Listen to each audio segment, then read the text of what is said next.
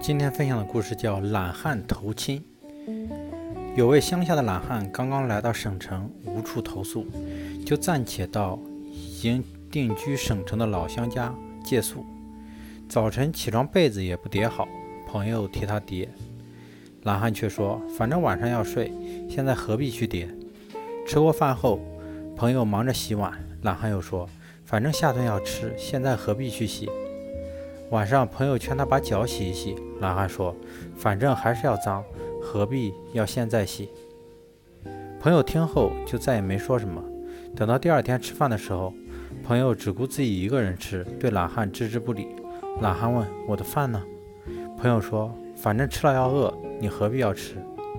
晚上睡觉的时候，朋友同样只管自己，斜着身子躺在床上，不理懒汉。懒汉问：“我睡哪？”朋友说。反正迟早要醒，你何必要睡？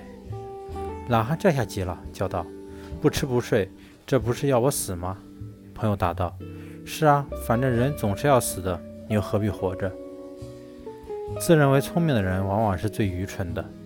懒汉自作聪明，结果讨了苦吃。